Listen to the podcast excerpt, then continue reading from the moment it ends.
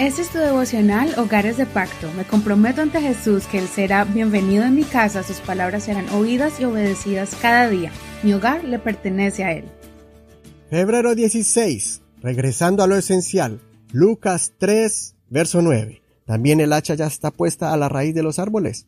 Por lo tanto, todo árbol que no da buen fruto es cortado y echado al fuego.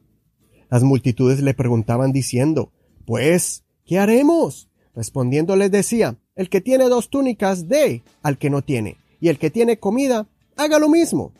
También fueron unos publicanos para ser bautizados y le preguntaron, Maestro, ¿qué haremos? Él les decía, no cobren más de lo que les está ordenado. También unos soldados le preguntaban diciendo, ¿y nosotros qué haremos? Él les dijo, no hagan extorsión, ni denuncien falsamente a nadie, y conténtense con sus salarios. Nosotros los seres humanos siempre complicamos las cosas cuando Dios quiere hacernos la vida más fácil. A medida que pasan los años, los seres humanos llegan a un punto que quieren ser más que Dios o enseñarle a Dios y en ese desespero nos olvidamos de la esencia. Por ejemplo, el joven rico practicó todos los mandamientos de la ley, pero el Señor le dijo, una cosa te falta, ve y vende todo lo que tienes y dáselo a los pobres, y ven y sígueme. Siempre hay algo en nuestras vidas donde estamos cortos y donde dependemos totalmente de la gracia de Dios. Pero cuando queremos hacer obras admirables para justificarnos a nosotros mismos ante Dios, olvidamos lo que debemos cambiar y pasamos por alto las cosas esenciales.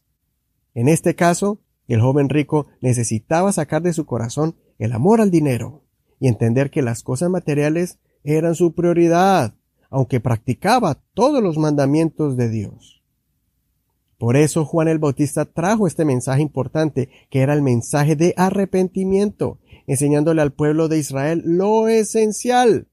El que tiene, comparta el que, con el que no tiene. El que estaba cobrando más de la cuenta, cobre lo necesario. Y a los soldados les indicó practicar el contentamiento, pues no eran felices con su salario y maltrataban a la gente exigiéndoles dinero y amenazándolos.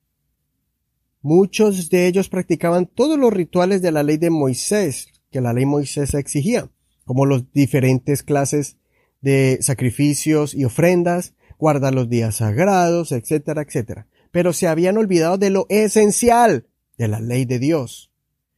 Misericordia, quiero y no sacrificio.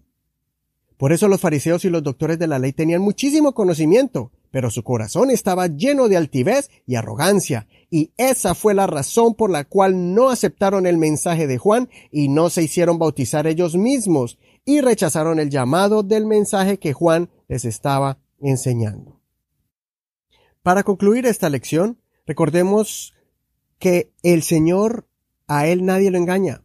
Por eso dice que el hacha está puesta y el Señor va a juzgar a todo ser humano según sea sus obras, buenas o malas, y ante los ojos del gran juez que todo lo ve, nadie puede vivir una vida de apariencia de piedad.